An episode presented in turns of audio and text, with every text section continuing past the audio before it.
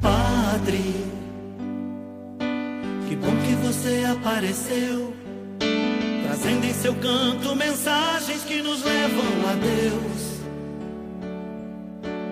Padre, amor de Cristo em nós você fez reviver. O mundo tem que ter mais gente como você. Para sempre de Jesus nos falar. Os seres humanos ainda pensam em guerra, matando e desmatando o planeta Terra, trocando bem pelo mal. Os homens precisam buscar o amor e a. É só a palavra de Deus que nos traz um mundo bem melhor.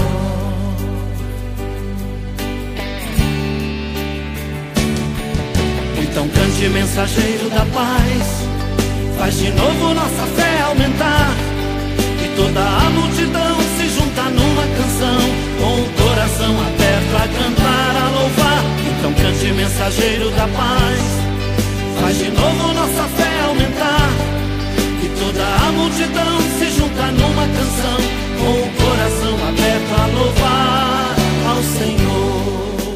Olá, meus irmãos e minhas irmãs.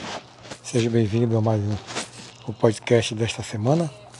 E olha que nós estamos no mês de agosto, um mês muito especial. Né? Então esse nosso podcast vai fazer uma homenagem é, justamente àqueles que se dedicam à vida de pai, de pai das comunidades, de pai de muitos irmãos nossos. Então vamos iniciar esse nosso podcast em nome do Pai, do Filho e do Espírito Santo. Amém. Bem, mês de agosto, gente, é um mês dedicado pela nossa igreja ao mês vocacional. Aquelas pessoas que têm a vocação de algo da nossa, da nossa igreja católica, né? E agora, próximo dia 4, hoje é segunda-feira, mas dia 4, é comemorado justamente é, a pessoa que se torna pai de uma comunidade é comemorado o Dia do Padre. Então, nada mais do que justo, né? Então, nós estamos no mês da vocação e logo em seguida, é, dentro do mês, no começo do mês, nós temos esse, esse momento né, de, de homenagem ao Padre. E Padre, né? O que seria esta palavra Padre? O que significaria esta palavra? Bem, Padre significa pai. E não foi criado em nenhum concílio, né? Mas esse carinho, esse capricho, esse amor das comunidades eclesiais terminaram chamando ele de sacerdote de pai. Uma verdadeira profecia. E isso vem já de muito tempo atrás novamente. Então vamos compreender um pouco sobre a palavra padre né? e explicar um pouco para que vocês entendam a real significância, a real é, é, significado da palavra padre. Então vamos ler um pouquinho o seguinte. Há um manuscrito medieval, quer dizer, lá do tempo, muito tempo atrás, né? E esse autor é um autor desconhecido, mas denominado é, esse, esse manuscrito como Retrato do Padre. E olha só, gente, abre aspas. Um padre deve ser, ao mesmo tempo, pequeno e grande, de espírito nobre com sangue real, simples e espontâneo como um labrador, um herói de domínio de si, um homem que lutou com Deus, uma fonte de santificação, um pecador que Deus perdoou, senhor de seus desejos, um servidor humilde para os tímidos e os fracos, que não se rebaixa diante dos poderosos, mas se curva diante dos pobres. Discípulo de seu Senhor, chefe de seu rebanho. Olha, quando falando rebanho, nós estamos falando de um pastor. Um mendigo de mãos largamente abertas, um portador de inúmeros dons, um homem do campo de batalha, uma mãe para confortar doentes. Então, nós estamos aqui vendo é, é, essa magnitude de ser padre, o significado de pai, mas porém uma mãe também, com sabedoria da idade e a confiança de um menino, voltado para o alto, os pés na terra.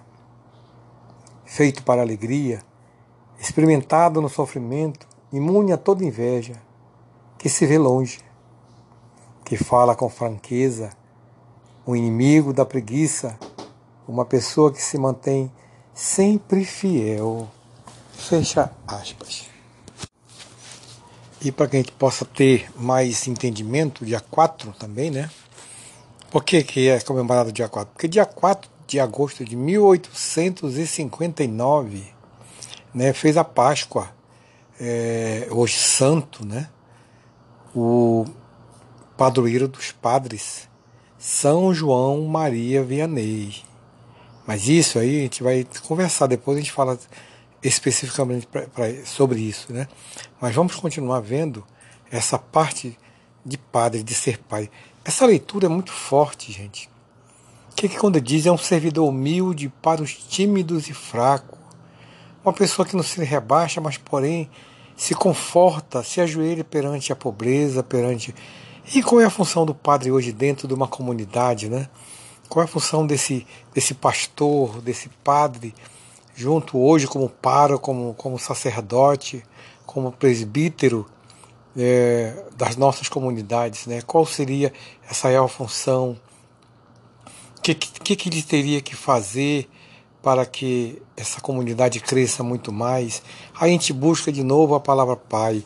Se nós considerarmos o pai o que cuida, o que abraça, o que faz carinho, né? o que, o que, o que se, muitas vezes se rebaixa para que os filhos cresçam. Então tem muito a ver com essa palavra de padre ser pai. Podemos dizer que simplesmente, olha só, gente, o padre é um filho que se tornou pai. Um padre, ou o padre, é um filho que se tornou pai. Mas, pô, mas você pode dizer pai, mas pai biológico? Não. O pai de uma comunidade, o pai, o pai de, de, de, de dos nossos irmãos, da nossa paróquia, né? É, é, é muito forte essa aí. Porém, nós temos que ajudar aqueles que são mais humildes, os nossos padres, ao qual eles necessitam sempre da ajuda das pastorais, dos seus paroquianos, mas que ele tenha também a compreensão de que a humildade, o esforço, como dito aqui nos pergaminhos antigos, não ser uma pessoa preguiçosa, o inimigo da preguiça, que, fa que fale com franqueza, mas sem ofender ninguém, né? até porque um pecador a ele, mas Deus o perdoou. E onde ele está naquele momento, dentro de uma celebração, qual a função que aquele padre está fazendo. Todo aquele momento ao qual Jesus Cristo explicou na parte eucarística dentro da nossa igreja. Outra frase muito bonita quando se refere ao pai, ao padre, né? Aí vou dizer assim, que Deus criou um ser humano do sexo masculino que gera filhos e filhas. Colocamos isso dentro do contexto cristão católico. Né? O padre é justamente este homem que se torna pai para cuidar dos filhos e filhas, dos filhos de Deus. E muitas vezes gerando esses filhos espirituais para Deus. Não serem filhos biológicos, né? mas filhos espirituais ao qual ele representa a Deus perante isso aqui. Há muito tempo atrás, já os sacerdotes já fazem parte do cristianismo desde o início, lá das raízes do Antigo Testamento, né? Se formos verificar a palavra, né, um dos termos mais distintos usados na Igreja Católica, embora às vezes né, usado por outras denominações, que é a palavra sacerdote. Sacerdote é o termo mais comum usado para identificar um membro ordenado do clero.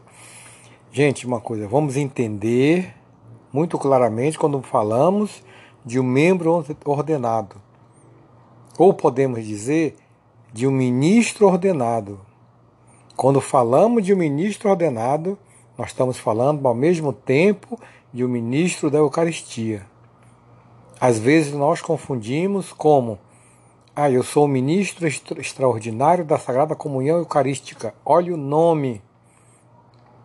Ministro extraordinário da Sagrada Comunhão Eucarística. Eu não sou o ministro da Eucaristia. Às vezes nós pecamos e erramos, talvez não pecamos, nós erramos por falta de conhecimento. Ministro da Eucaristia é o mesmo ministro ordenado, né? É, é, é, e isso temos que ter essa consciência de sabermos, volto a repetir, como falei semana passada, documentos da nossa igreja. Está no missal romano, está na lei canônica, explicando muito bem sobre isso. Então tenhamos muito cuidado a partir do momento que tenhamos essa palavra. Ministro ordenado igual a ministro da Eucaristia. Ministro extraordinário da Sagrada Comunhão Eucarística é aquele que auxilia o padre, naquele momento ao qual ele necessita. Uma outra coisa também, gente, é, em inglês a palavra padre significa priest. Olha só, é derivado do grego presbiteros, que significa ancião. O termo é usado em todo o Velho e Novo Testamento para identificar o indivíduo que oferece um sacrifício a Deus. Isso nós vemos várias vezes, está colocado no Velho Testamento, não é? no Antigo Testamento, quando se fala dos anciões ao qual estão no templo, estão ali para fazer é, os sacrifícios para Deus. Então são, são.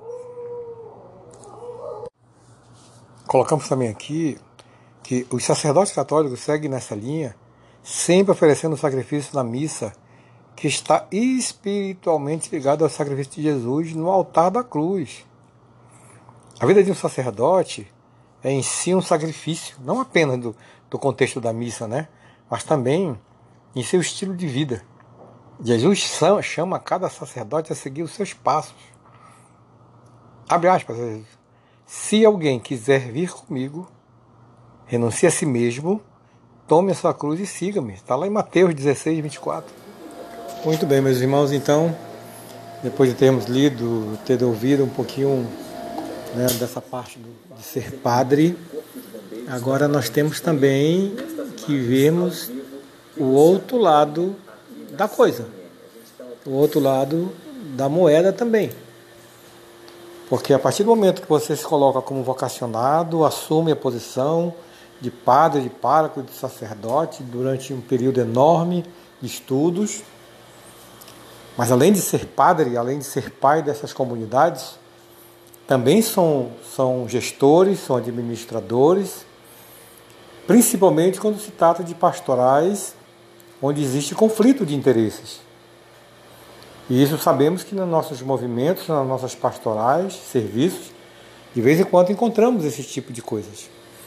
Onde cada pastoral quer se encontrar dentro do seu quadrado e esquece justamente de uma das pastorais mais hoje cogitadas no mundo inteiro, que é a pastoral de conjunto. Ah, não, mas eu prefiro ficar no meu cantinho, fazer minha parte, deixa que cada um faça a sua. Não funciona dessa forma. E para que isso aconteça, é necessário ter a gestão, a administração e o conhecimento do pároco da comunidade. Que ele dê esse, esse start, esse início para esse trabalho. Né? Então, é, precisa que tenha essa consciência. E, além disso, as responsabilidades que tem perante a comunidade e perante também a parte administrativa. O que, não, o que se pede muito hoje é justamente esse diálogo, essa, essa presença do padre dentro da paróquia, dentro das comunidades. Padres que têm duas paróquias, padre que tem 12 comunidades para tomar conta. Perdão, não, não padre com duas paróquias, padre com uma paróquia que com duas, quatro, seis, doze comunidades para serem vistas. E para que isso tenha, lemos agora há pouco, não podemos ter a, a, a padre ou pároco, né, o sacerdote, preguiçoso, tem que ter esperto para poder tomar conta dessa, desse rebanho, dessa turma que é grande. E principalmente uma das coisas que se pede é essa comunicação diretamente com as comunidades. E para que essa comunidade tenha confiança no seu padre, tem que haver transparência nas funções que são colocadas e as pessoas, principalmente, que estejam do seu lado. Que possa ter uma comunicação com a comunidade, que tenha este diálogo, porque senão ele perde justamente as pessoas que estariam do lado dele para agariar e para ajudá-lo neste momento, né, neste, nessa função que ele exerce aí, nessa parte de gestão é, de pessoas na comunidade. Então, gente, então eu estou aqui com o Padre Tafarel, que nós vamos fazer o nosso complemento da nossa leitura, do nosso podcast desta semana, que está falando, iniciando o mês de agosto, sobre o mês vocacional e também essa vocação de ser padre, de ser pai. Tafarel, grande amigo, tenho uma honra de estar conversando com ele aqui, ele sabe muito bem que nós gostamos dele, amigão nosso que esteve com a gente já durante muito tempo. Mas aí eu pergunto a você, o mês vocacional, o que, que seria, o que, que o senhor pensa sobre isso? Inicialmente, nós saudamos a todos que nos ouvem. E uma boa pergunta: o que é mês vocacional? Primeiramente, é preciso saber o que é vocação. Vocação, vocação já vem, é uma palavra que vem do latim, que significa, do verbo, eh, vem do verbo vocare, que significa chamar. Portanto, vocação é o que? O chamado. E qual seria o primeiro chamado nosso, de todos nós, de todo ser humano? Chamado à vida. Uma vocação para a vida. Vida é dom, é graça, é bênção de Deus. Então, todos nós somos chamados por Deus à existência.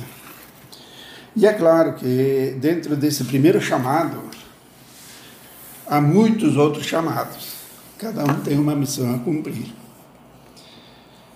Por isso diríamos, o segundo chamado é o chamado à vida cristã, batismo. Batismo que nos compromete com o seguimento de Jesus Cristo, chamado a seguir os passos de Jesus. E no caminho de Jesus. E Jesus, quando iniciou a sua vida pública, ele começou chamando pessoas. Porque ele sabia que a missão dele era muito grande e não podia fazer tudo sozinho. Até podia fazer tudo sozinho, mas não quis fazer tudo sozinho, mas quis partilhar. Partilhar com outras pessoas para que mostrar de que cada um de nós tem uma missão a cumprir no mundo seja qual for, não importa qual é o nosso chamado específico, mas cada um tem uma missão a cumprir. Seja na vida religiosa, seja na vida da sociedade, mas cada um tem o seu papel a cumprir. Então, vocação é um chamado. E, e a igreja, há muitos anos, celebra no mês de agosto o mês vocacional. Para mostrar a todos nós que todos somos chamados. E procura, eh, ao longo do mês, eh, celebrar, recordar algumas vocações, alguns chamados, talvez os mais importantes né, na nossa vida cristã, no seguimento a Jesus Cristo, e nos é, são apresentadas quatro vocações: a vocação sacerdotal, vocação à família, paternidade e, consequentemente, a maternidade, Dia dos Pais, Semana Nacional da Família, família também uma vocação. Vocação religiosa, vida consagrada, também é necessária e muito importante na vida da igreja, e a vocação leiga, né? O dia, a vocação é celebrado no quarto domingo, a vocação do catequista. Mas catequista se entende não só aquele que dá catequese, um grupo de catequizandos, mas todo aquele que se compromete na vida pastoral, numa atividade pastoral dentro da comunidade cristã. Então, vocação é um chamado. Olha, que maravilha. Mas quando o senhor sentiu essa, esse chamado, esse, esse momento de que, que, Jesus tocou o seu coração e disse: Olha, eu quero você comigo, uhum. caminhando comigo? É claro que a, a, na caminhada da vida, especialmente quando a gente é criança ou entra na adolescência, na juventude, a gente sonha com o futuro. Na vida, tudo começa a partir de um sonho. Você querer isso ou aquilo na minha vida. E aquilo que eu decidi ser, eu vou procurar aquele caminho. A nossa família, meus pais, eram muito, eram muito religiosos. E a gente aprendeu na vida cristã as orações com eles. Todos os dias, por exemplo, antes das refeições, a gente rezava. Antes de dormir, a gente rezava o terço em família. Então a família era muito, muito religiosa. E quando eu fui para a escola, né, naquele tempo chamava escola, era o primário ainda, não tinha o primeiro grau, segundo, como tem hoje. Naquele tempo era, era o primário, depois vinha o ginásio, depois vinha o científico, aí terminava o ensino básico. E logo que uh, eu entrei para a escola, todos os anos passava, visitava a escola, um irmão laçalista. Que a gente chamava ele de pescador. Né? Aquele que passava pelas escolas e falava da vocação, vocação religiosa também, e depois pedia quem gostaria gostaria de entrar na vida religiosa. Ele fazia promoção das vocações laçalistas, para irmão laçalista. E por graça, depois da escola, né, ele vinha de jipe, daqueles velhos jipes Willy, e na, depois da escola, ele ia lá em casa, almoçava em casa que era conhecido dos meus pais. E a gente ficava contente porque ia para casa de jipe. Senão a gente ia e voltava três quilômetros da, distante da escola, a gente sempre ia a pé. Né? Mas naquele dia a gente voltava de carro. E aí foi surgindo né, essa vontade Inicialmente, a minha intenção era novo ainda, então não sabia distinguir o que era a vida sacerdotal e a vida religiosa, por exemplo, para irmão, irmão laçalista. E, e eu tinha dado o um nome para entrar no, no, colégio dos irmãos laçalistas. Só que meu irmão mais velho, que tinha estado no seminário, depois havia desistido, ele, um dia ele me falou, me explicou o que, que era a vida de irmão, vida religiosa, o que era a vida sacerdotal. Aí, por fim, então, eu optei para ir para o seminário e seguir meu caminho. Isso no Rio Grande do Sul? No Rio Grande do Sul. Especificamente Rio Grande do Sul ou outra cidade menor ou não? Não, sou, a minha cidade natal é, chama-se Gaurama. Gaurama fica na região norte do estado do Rio Grande do Sul, próxima a Erechim, Passo Fundo, aquela região lá. E... Já quase na divisa com Santa Catarina. Olha, tudo no frio. Frio. Nessa época era muito frio. Mês de agosto, uma vez voltando da escola, da escola, é, dia chuvoso, é, voltando da escola, debaixo de neve. Poucos lugares no Brasil que você consegue ver isso, né? Pois é. Mas, continuando esse tempo, quanto tempo já de, Isso, de, aí de depois... Padre? Aí eu, eu entrei, eu entrei na, na concluí o ginásio, aliás, o primário, o primário, e após a conclusão do primário, fui para o seminário em Erechim. Na época pertencia à Diocese de Passo Fundo, hoje Erechim é diocese, Seminário Nossa Senhora de Fátima, né, que é uh, o seminário diocesano. Então, iria ser padre diocesano. No entanto, uh, em 1966, minha família mudou para o Paraná, oeste do Paraná, numa cidade chamada Palutina. Olha. É. E foi fundada praticamente por um grupo de agricultores do Rio Grande do Sul, na região italiana, na quarta colônia, no centro do Rio Grande do Sul, próximo a Santa Maria, e também ah, muitos ah, migrantes aí da nossa região de norte do estado do Rio Grande do Sul. E aí os pais mudaram para lá e os padres que atendiam a paróquia eram padres palutinos.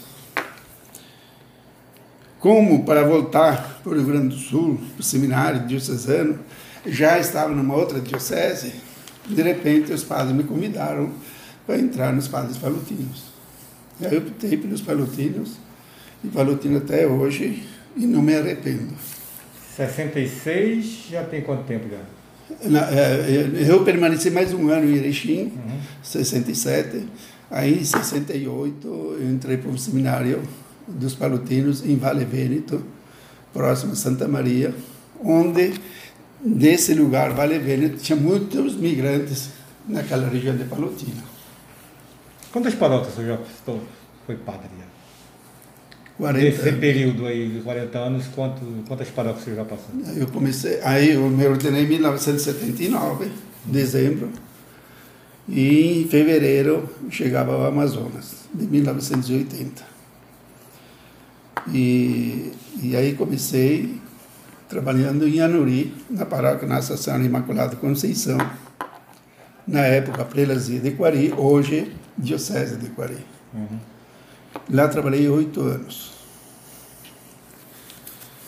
E depois aí eu fiz um ano de um curso pastoral em São Paulo, e em 1988. Em 89 vim para Rondônia, cidade de Ariquemes, paróquia São Francisco de Assis.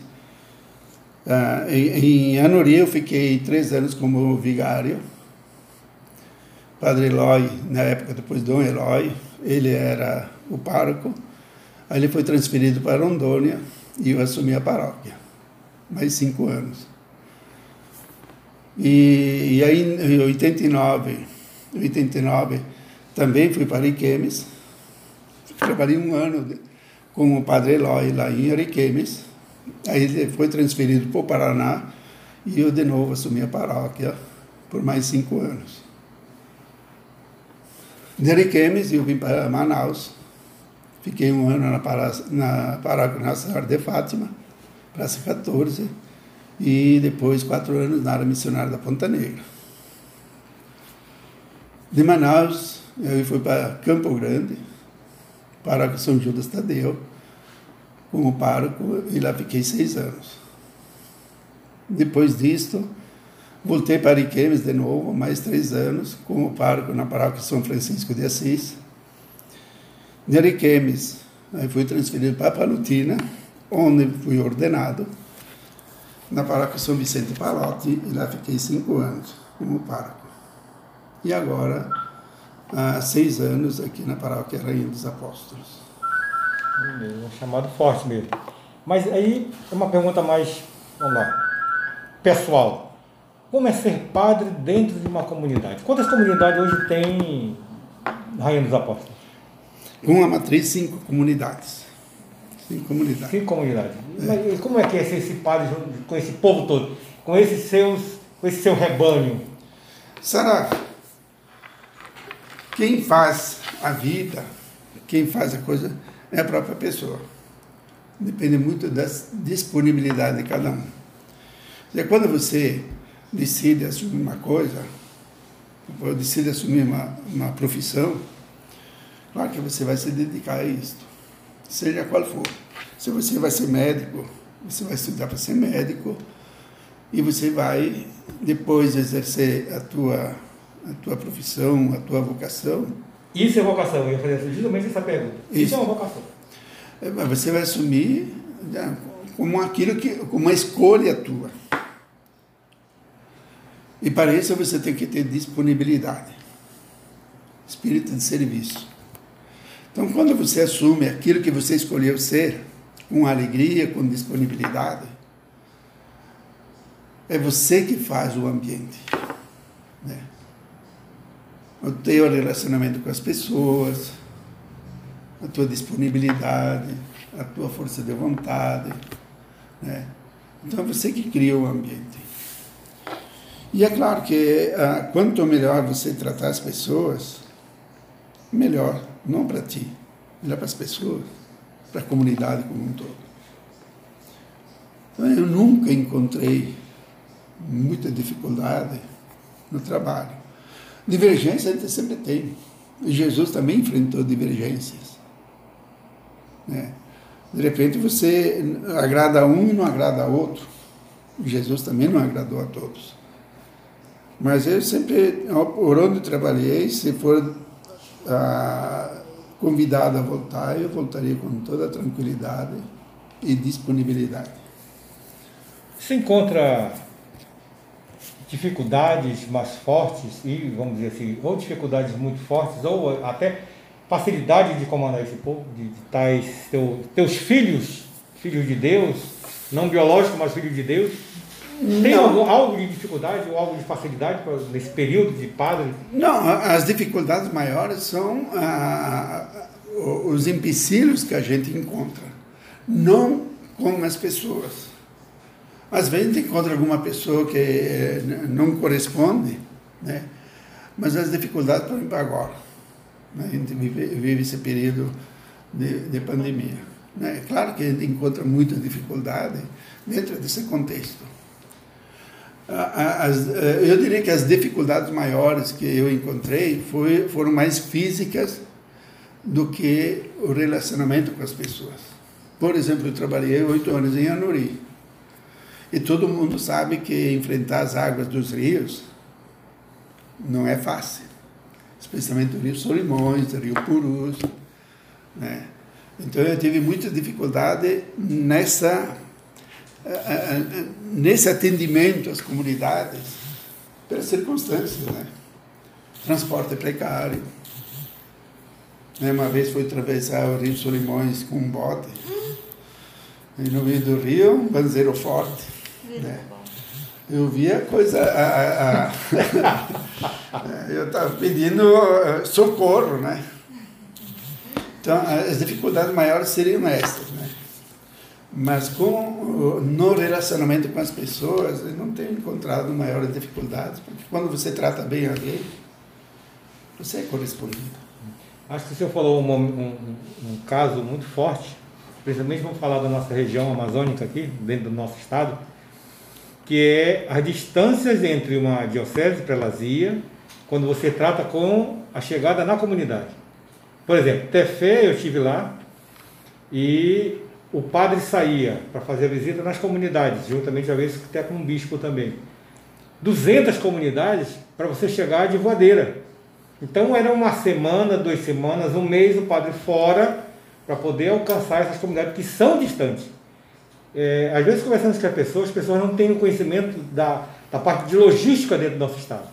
E quando se fala de diocese, é isso que você falou agora sobre a Nuri, é justamente essa dificuldade que tem para você chegar na comunidade, isso. que não tem padre. É. E quando vai ter um padre uma vez, uma vez por mês, quando é possível fazer isso. Não, é, é, por exemplo, em Anuri, que é uma paróquia pequena, relativamente pequena, diante da, da realidade amazônica, de outras paróquias imensas, nós tínhamos 36 comunidades. Né?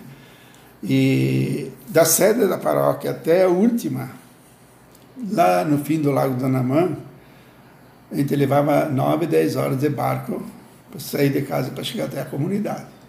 Praticamente um dia de viagem para chegar até a última comunidade. Né? Então é claro que a gente passava 8, 10, 15 dias fora de casa vivendo no barco. Né? A, a, a, nossa casa e o nosso meio de transporte era o barco. Né? E, e, passava dias à beira do rio, à beira dos lagos. Uma vez, e, e, e, numa circunstâncias nós atendíamos também a paróquia de Beruri, Beruri, que era atendida pelas irmãs franciscanas, missionários franciscanos de Maria Auxiliadora. E uma vez por mês, uma vez por mês, eh, a gente ia até a, Nuri, a Beruri para celebrar lá com a comunidade e deixar a Eucaristia. E as irmãs, nos outros domingos, celebravam a celebração da palavra. Mas elas visitavam também as comunidades do interior. Né? Mas uma vez por ano, um padre acompanhava junto para poder celebrar a missa, atender as confissões e fazer a crisma, né? que o bispo autorizou os padres uhum. a fazerem crisma no interior, porque ele não podia chegar em todas as comunidades. Né? Então, numa ocasião, eu fiquei 20, 25 dias na beira do Rio Purus, ajudando as irmãs e atendendo as comunidades. 25 dias no Rio. Que maravilha. E, e, e a Nuri, então, a, normalmente a gente visitava no máximo três vezes por ano as comunidades. Então deixamos muito claro, isso aí é um chamado, isso aí é vocação, isso aí é ser padre. Finalizamos aqui os nossos comentários. Se senhor quer deixar algum recado para os nossos ouvintes aí que estão ligados ao nosso podcast Voz e Verdade? Mas muito bem. Não, eu cumprimentar todos e dizer de que todos nós somos chamados. Né? Ah, o reino de Deus, ele é amplo, ele é bem maior que a igreja. Mas o reino de Deus ele vai acontecendo no mundo quando cada batizado, cada pessoa de boa vontade assume a sua missão e procura fazer o melhor. Então, viver a vocação, seja sacerdotal, religiosa, vocação da família, e eu sempre digo que a vocação da família é a mais importante, porque o padre não cai do céu, ele nasce dentro da família. Então, quanto mais famílias bem estruturadas, têm uma fé, uma vivência cristã, mais vocações nós teremos. Mais vocações. E por isso é importante que cada um viva consciente e plenamente a sua vocação, seja sacerdotal, religiosa, vocação da família, liderança dentro da comunidade. Nós sabemos que na vida de comunidade há muitas funções. E eu sempre trago presente a, a, a, carta de São Paulo aos Coríntios, no capítulo 12, quando Paulo uh, compara a, vi, a, vida cristã, a comunidade cristã, a um corpo. Né? Quando ele diz que num corpo há muitos membros, cada membro tem uma função específica e é no bom exercício de cada função de cada membro que nós temos um corpo sadio, mas o corpo é um só. Assim é o reino de Deus, é um só, mas há muitos membros. Comunidade cristã, família, né? cada um tem uma função específica.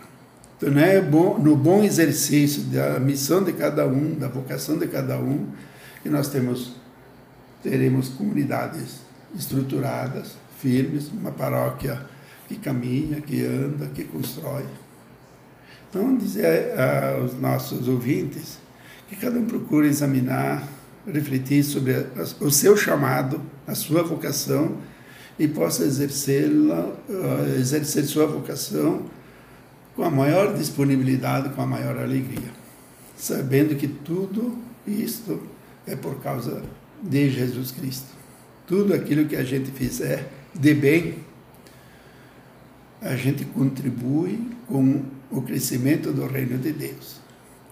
E Jesus veio não trazer o reino de Deus, porque ele estava presente já quando Jesus veio, mas Jesus veio aperfeiçoar o reino de Deus.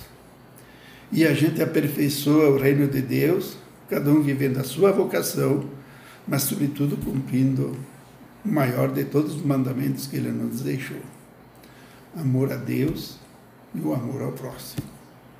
Respeito pelo outro, pela vida do outro, pelas limitações do outro, mas, sobretudo, valorizar as virtudes do outro. Então, quando há esse respeito de um pelo outro, cada um vai vivendo a sua vocação e o reino de Deus cresce. Amém. Então pedimos agora nesse momento, e encarecidamente, ao nosso padre, Padre Tafarel, um grande amigo nosso, que faça uma bênção sobre nós ouvintes, sobre nós que estamos agora, você que está nos escutando agora nesse momento, na sua casa, no seu escritório, no seu carro, receba essa bênção do nosso Padre.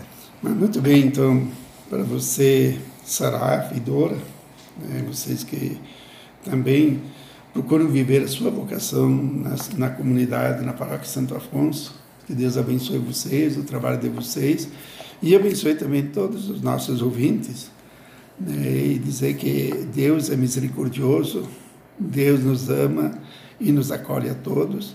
Então, coloquemos nossa vida nas mãos de Deus, para que Ele nos ajude a sermos fortes, especialmente nesse tempo de pandemia, quando vemos muitas, muitas pessoas um tanto desanimadas. Não desanime. Confie na graça de Deus, na força de Deus. E que Ele derrame sobre todos nós a sua bênção, em nome do Pai, e do Filho e do Espírito Santo. Amém. Então, senhores ouvintes, nesta semana tivemos aí sobre o nosso podcast Voz de Verdade, o tema, um assunto muito ligado à nossa Igreja Católica, do meio vocacional e também essa, esse diálogo com o nosso padre Tafarel, aqui da Parco da Rainha dos Apóstolos, né? E vamos ter uma semana maravilhosa, uma semana de muita oração pelos nossos doentes que estão aí nessa pandemia, estão nos hospitais também. E aguardo vocês na próxima semana. Até segunda-feira, gente. Aleluia.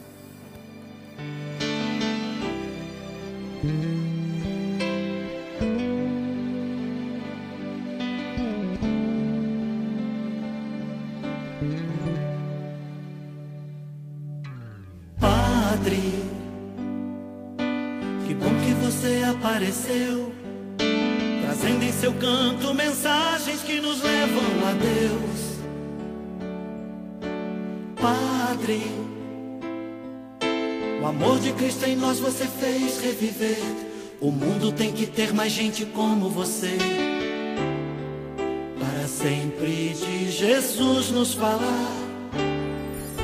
Os seres humanos ainda pensam em guerra, matando e desmatando o planeta Terra, trocando bem pelo mal. Os homens precisam buscar o amor e a paz. É só a palavra de Deus que nos traz bem melhor.